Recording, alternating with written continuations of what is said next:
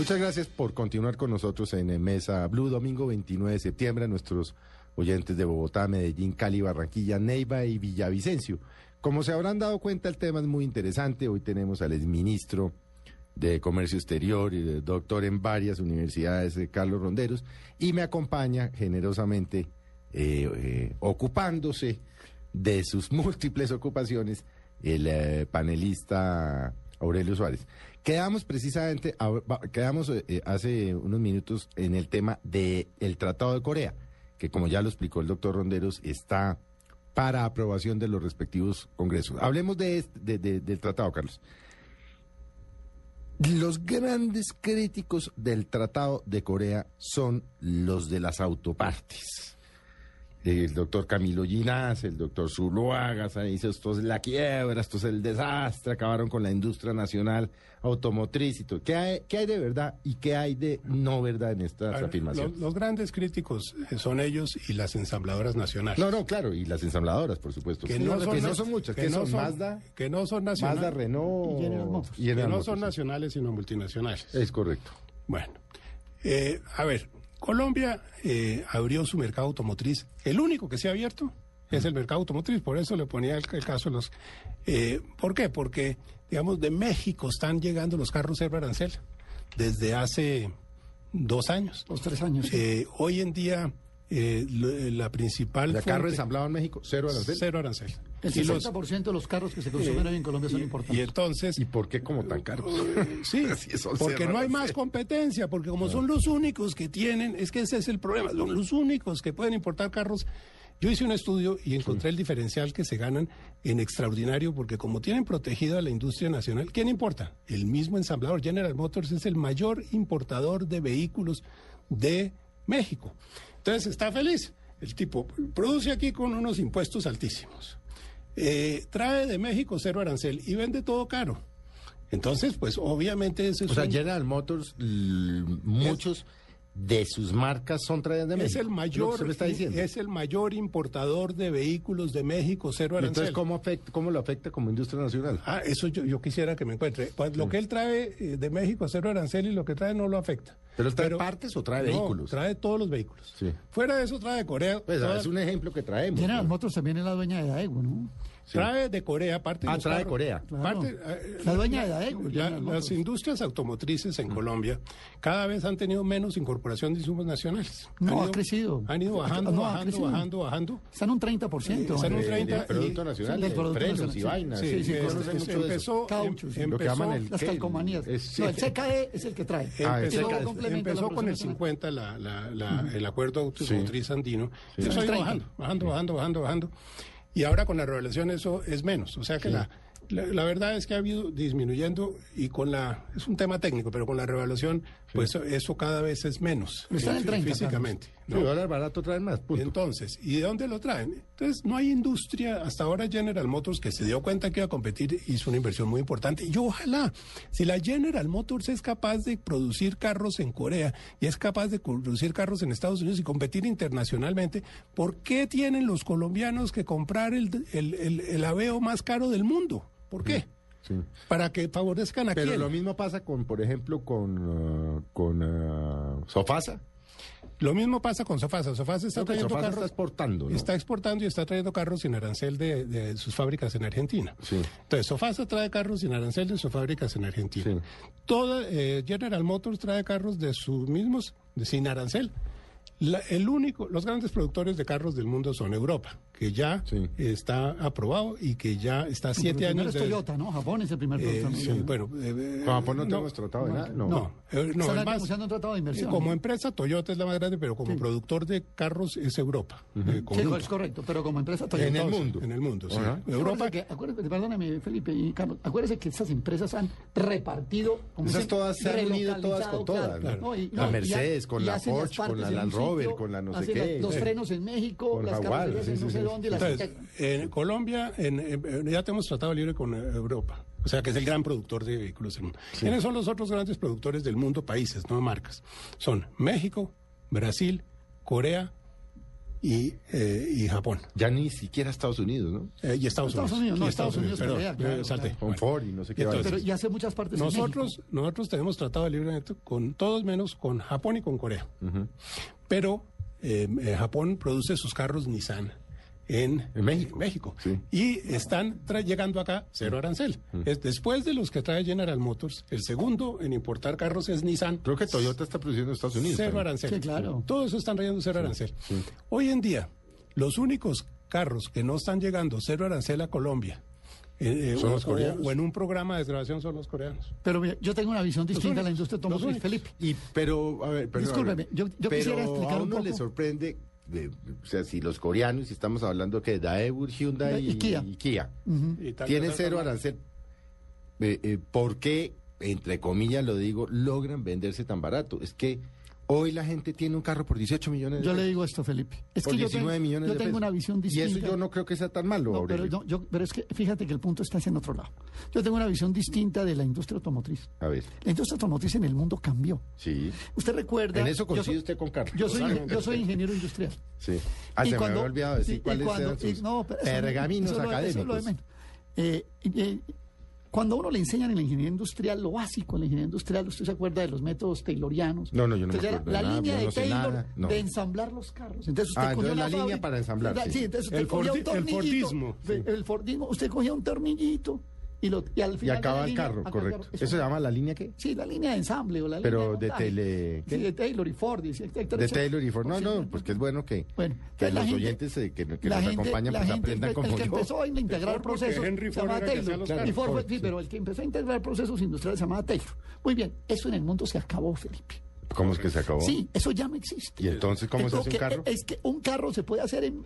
Coja un carro, coja su carro, no vaya a desbaratar porque yo sé que después no es capaz de volverlo a armar. No, yo no soy capaz de armar ni pero- una- pero carro, nada. y usted va a encontrar que cada pieza es hecha en un sitio distinto. Así es. Pero Eso los es- tienen que ensamblar en algún los- lado. Por eso, pero ya el ensamblaje es simplemente juntar las partes. Entonces, aquí el problema en el mundo no es la competencia por los carros, es por las autopartes. Y esa es la parte Eso es lo nos- que llaman el CKD. esa es la parte que nos da duro a nosotros, exactamente, aquí se ha contado unas ensambladoras multinacionales que de todas maneras le dan un empleo a unos colombianos, pero detrás, de esas, bien, ¿no? pero detrás de esas ensambladoras Poco hay se- centenares de microempresas que hacen los pedacitos. Váyase usted a la localidad de Uribe Uribe, váyase usted a la localidad de Tunjuelito en Bogotá, váyase usted a la localidad de Puente Aranda, y usted va a encontrar que hay miles de personas en Bogotá involucradas en llevarle el cauchito, en llevarle la cosa, la piecita, la otra, la perita, a- para armar el carro, porque el mundo ya desechó, la gente tiene la idea de que los carros en el mundo se arman todos en la misma fábrica, no, se juntan ahí, pero ahí vienen partes de todo el mundo, entonces la pelea en el mundo ya no es por el carro, Mm. es por las autopartes y eso nos da durísimo a nosotros, porque si nos llegan carros hechos, cada vez es más gente que Pero, va sí, saliendo. pero a Ya ver, están llegando. Pero ¿por qué nos da durísimo si están llegando los carros No, ya hechos? Felipe, Felipe, porque se pierde empleo grandísimo. Pero la principal cadena industrial. Pero si llegan los de México, pero ¿qué déjeme- importa que lleguen los de Corea? medio minuto, Carlos. La principal cadena industrial que hay en Bogotá es la cadena vinculada con la industria automotriz. Vamos a ver un desempleo y una situación muy grave en la medida en que se siga reemplazando esa cadena de partes por cadenas que de partes están llegando. Sí, pero todavía Están no. llegando de Alemania, ¿Cuál es están el llegando de Bueno, México, por eso, Felipe, están llegando de hay Brasil, 60%. están llegando de Corea hace 60, no 60 sé cuándo entraron no, no. estas compañías, 10 Seis años. de cada 10 carros hoy en Colombia son importados. Exacto. Nos quedan cuatro. Y ahí está viviendo un poco de gente. Le vamos a meter el acelerador para que sea 100%. Pero es Esa que es la pregunta. pero es que esos cuatro que nos 100%. quedan son, en, eh, por ejemplo, Sofasa. Sofasa está No, pero exportando. es que no, no me mire Sofasa, no mire la marca, Felipe. Mire todas las piezas que hay detrás. Y si usted mira, por ejemplo, cuando, por ejemplo, cuando nos dan el dato del PIB industrial, usted se ha caído en cuenta que dicen, porque subió, porque subió la automotriz, porque cayó, porque cayó la automotriz, porque es una industria jalonadora de otras industrias. Y ese Sí, es el esa efecto pequeña, grave. Claro, ese industria. es el punto ver, grave, de- pues, ¿cierto? ver, ese es yo el estoy- punto muy grave. Yo estoy totalmente de acuerdo con Aurelio, eso se llaman las cadenas de valor global, ya nada se produce en un solo sitio. El- el- el- inclusive la OMC tiene una cosa que se llama Made in the World, las cosas ya no son Made in China. el mundo, China, son made in the world. Y el ejercicio que hizo lo hizo con el iPad. Eh, la- con el iPod. ¿Sabe que solo el 5% del iPod es hecho en China? Todo el resto es hecho en el resto del mundo. No, claro. Entonces, de lo que se trata es de encadenarse en eso. Si uno no se monta en ese bus, está afuera. Entonces, nosotros desafortunadamente pensamos en chiquito. Y aquí la gente, aquí, la gente tiene su casita, y, su, y, su, puestico y su negocito allá en Uribe Uribe. Y, la carreterita. o sea, pensamos en chiquito. Colombia lo que tiene que hacer, yo hice un estudio con el profesor Kim de la Universidad de Seúl sobre articulación. Yo vi el estudio, claro. Eh, está en su primera fase, estamos financiando eh, la segunda fase para ver cuáles son las posibilidades de encadenamiento. Es decir, lo que a nosotros nos interesaría en un tratado de libre comercio es que el productor de autopartes colombianas se encadene y en vez de producir para 100 mil, 20 mil carros, porque 30 eh, mil carros, que es lo que le pueden suministrar a un eh, ensamblador nacional, le produzcan para 3 millones de carros. Y verdad, tengamos, ¿qué es lo que ha venido sucediendo en el mundo? La gran industrialización de Asia, con la apertura, es que eh, en Asia se han vinculado a, las cadenas de valor global. Entonces, a mí sí que me gustaría ver a empresas como Gabriel y las empresas del grupo Neme, que son muy eficientes, que es un gran industrial, en vez de estar tan preocupado por la apertura, eh, viajando a Corea y haciendo negocios con los coreanos, diciendo, eh, vamos a poner todos los amortiguadores de todos los carros coreanos eh, de mi marca, vamos a internacionalizarnos y a generar mucho más empleo en este estudio que está aquí, que se llama Proteccionismo en la Industria Automotriz Colombiana, que se publicó hace ya algún tiempo, eh, hace como ocho meses, están los empleos detallados, eh, tanto de los autopartistas, en las cadenas de valor y todo. Y, estamos hablando en toda la cadena de 11 mil empleos y, disminuyendo. Yo tengo las cifras hasta el 2009.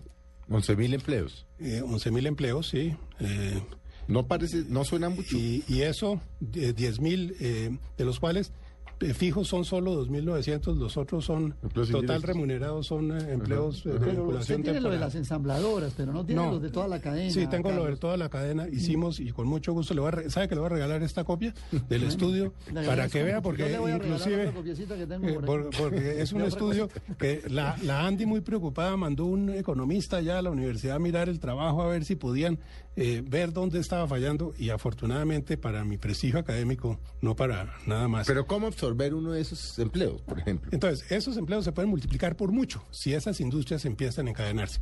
Yo le propuse en esta semana al, doctor Eduardo Muñoz, nuevo zar de los TLCs que nombraron ahora, que por qué no hacíamos el esfuerzo de encadenamientos, que no lo ha hecho el país seriamente, por qué no cogemos esas industrias y las llevamos a Corea, a Europa, a que vayan y en vez de hacer esas macroferias que hace eh, Prodesport para vender saquitos, lo más cucus que hacen las señoras en Bucaramanga, que eh, tengamos autopartes que sean parte de las líneas de ensamblaje o sea, váyanse a Corea y vendan estas partes. Y, que todos, México y vendan. Todos los carros Kias del mundo tengan una autoparte colombiana, esa industria generaría cientos de miles de empleos. Eso es lo que han hecho ¿Por qué no lo hacen?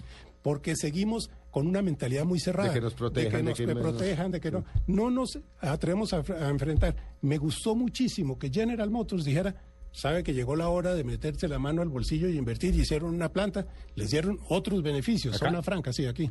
Y ahí está, ayer viniendo para acá hoy en el radio, un anuncio que decían, el primer carro verdaderamente hecho en Colombia me fascinó la propaganda porque es la primera vez que la General Motors que dice que por fin está haciendo un carro de Colombia.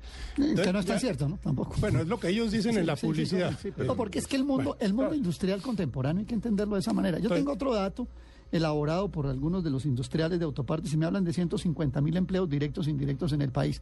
Porque es que además hay otra cosa. Ah, pero ese es en el de reposición. Ese es en el de reposición que se seguirá existiendo. Pero el, de reposición? el de reposición es que a ustedes le roban el vidrio y se, esto se le daña el, el, caucho de la moflera. Yo no tengo ni idea de los términos de eso. Y entonces usted va a un taller y lo compra. Pero también y toda la reposición es el mercado más grande de repuestos. Ahí hay una cantidad de, empleos y si usted trae más carros, pues van a demandar más eh, no, pero también va a traer autopartes, Carlos. más le roban también el espejo y más le roban yo, la, yo, quiero insistir en un punto que, que se ha pero eso no está... Es que la concepción de que el carro llega paquete entero, esa concepción ya no existe en el mundo, de verdad. Porque eh, con eso le damos al, pero, oyente una, señal equivocada. En gracia de discusión, 1.200, 2.000, 11.000, 150.000 de reposición. ¿Qué tiene de malo que los colombianos nos beneficiemos de poder salir a escoger más carros y más baratos? Felipe, la ecuación, ¿Qué tiene eso de malo? La ecuación hay que hacerla completa. La ecuación hay que hacerla completa. Porque es que yo hoy día, por ejemplo, veo a los muchachos de Blue o a los colegas o a los hijos de mis, eh, de, a los amigos de mi hija, pues muchachos que los papás, ellos, como sea, aquí los, periodistas Es que eso no pasaba hace 20 años. El jardinero Es que, hace hace, 20 que años corta no el había edificio posibilidad que un muchacho su carro. recién salido de la universidad haciendo prácticas en Blue Radio pudiera pagar un carro. Sí, correcto. No, no existía esa posibilidad. Eso, es cierto, eso es cierto, pero es que esa ecuación tiene otro, otra, otra, otro lado, Felipe. Y es que, y y usted lo planteó de alguna manera, digamos que eso pasa y entonces el país desmonta su industria automotriz y su industria de autopartes y todos nos conseguimos un carro muy barato. Pero ahí hay una cantidad de empleos que se van desplazando. Y yo el otro día discutía con Carlos Rondero un poquito extra micrófono, ¿cuántos colombianos se han tenido que ir de este país antes de la crisis? Se fueron por lo menos dos millones de colombianos, se lo voy a poner del 95 al, 2000, al 2008. Dos millones de colombianos que se fueron. Pero eso se fue ¿Y por qué- otra razón. ¿Cuál es la calidad de Porque hubo inestabilidad Pero, pero, política, no, no, no, porque hubo crisis en la no, vivienda, hay crisis en la economía, porque Felipe, hubo aquí se han crisis en la perdido, Sí, pero eso no era por perdido los dos tratados de libre comercio, hectáreas porque no, de- no existían perdido- los se han tratados de perdido libre dos millones ¿O no, de hectáreas. Aquí se han Pero Pero no perdido existían los tratados de libre comercio entre el 94 y el ¿Cuántos 2000. de esos fueron asilados políticos? no, pero hubo apertura económica, usted lo sabe muy bien. Sí, pero una apertura Del año patadas hecha por 94 Gaviria. al año 2012 perdieron un millón de hectáreas en agricultura. Ha habido un de, Producto de los paramilitares, de los desplazamientos. Producto de otras cosas. No, Felipe, El favor, producto de que en Colombia perdió la producción. Colombia está importando hoy el 90% de la soya, el 90% del sorgo, el 75% del maíz, Pero el si no lo 95% estábamos de las... Claro que lo. Si no, no tendríamos los insumos. Claro No que lo pues. estamos produciendo. No, no lo Felipe. estamos produciendo. Mira, aquí a Colombia en mostrar el año de del maíz. 1900, voy a darle estos dos datos. En el año de 1989, Colombia, y este es un dato de Juan José Prefetti, que es un experto en agricultura, Colombia proveía con el 90%, atendía el 90% de las demandas de productos alimenticios. En el caso de los textiles Claro, pero parecía exactamente lo mismo. 90% de los textiles nacionales, hoy atendemos el Claro, porque 62% antes, porque antes el pastel era chiquitico, ahora el país ha crecido, en esa época el ingreso per cápita era 2.000, ahora es 7.000. El país ha crecido y, la, y, y obviamente si- para- ha crecido gracias a que podemos importar Y, la- más y- y cosas. no solamente porque si nos hubiéramos quedado ahí. y no solamente le voy a decir otra y la cosa. migración, Carlos, la calidad del empleo, hablar la al- infor- al- estamos hablando de un país con el a- y 60% del Deje empleo hablar informal. al, al exministro. Hola, al Aurelio, y Suárez.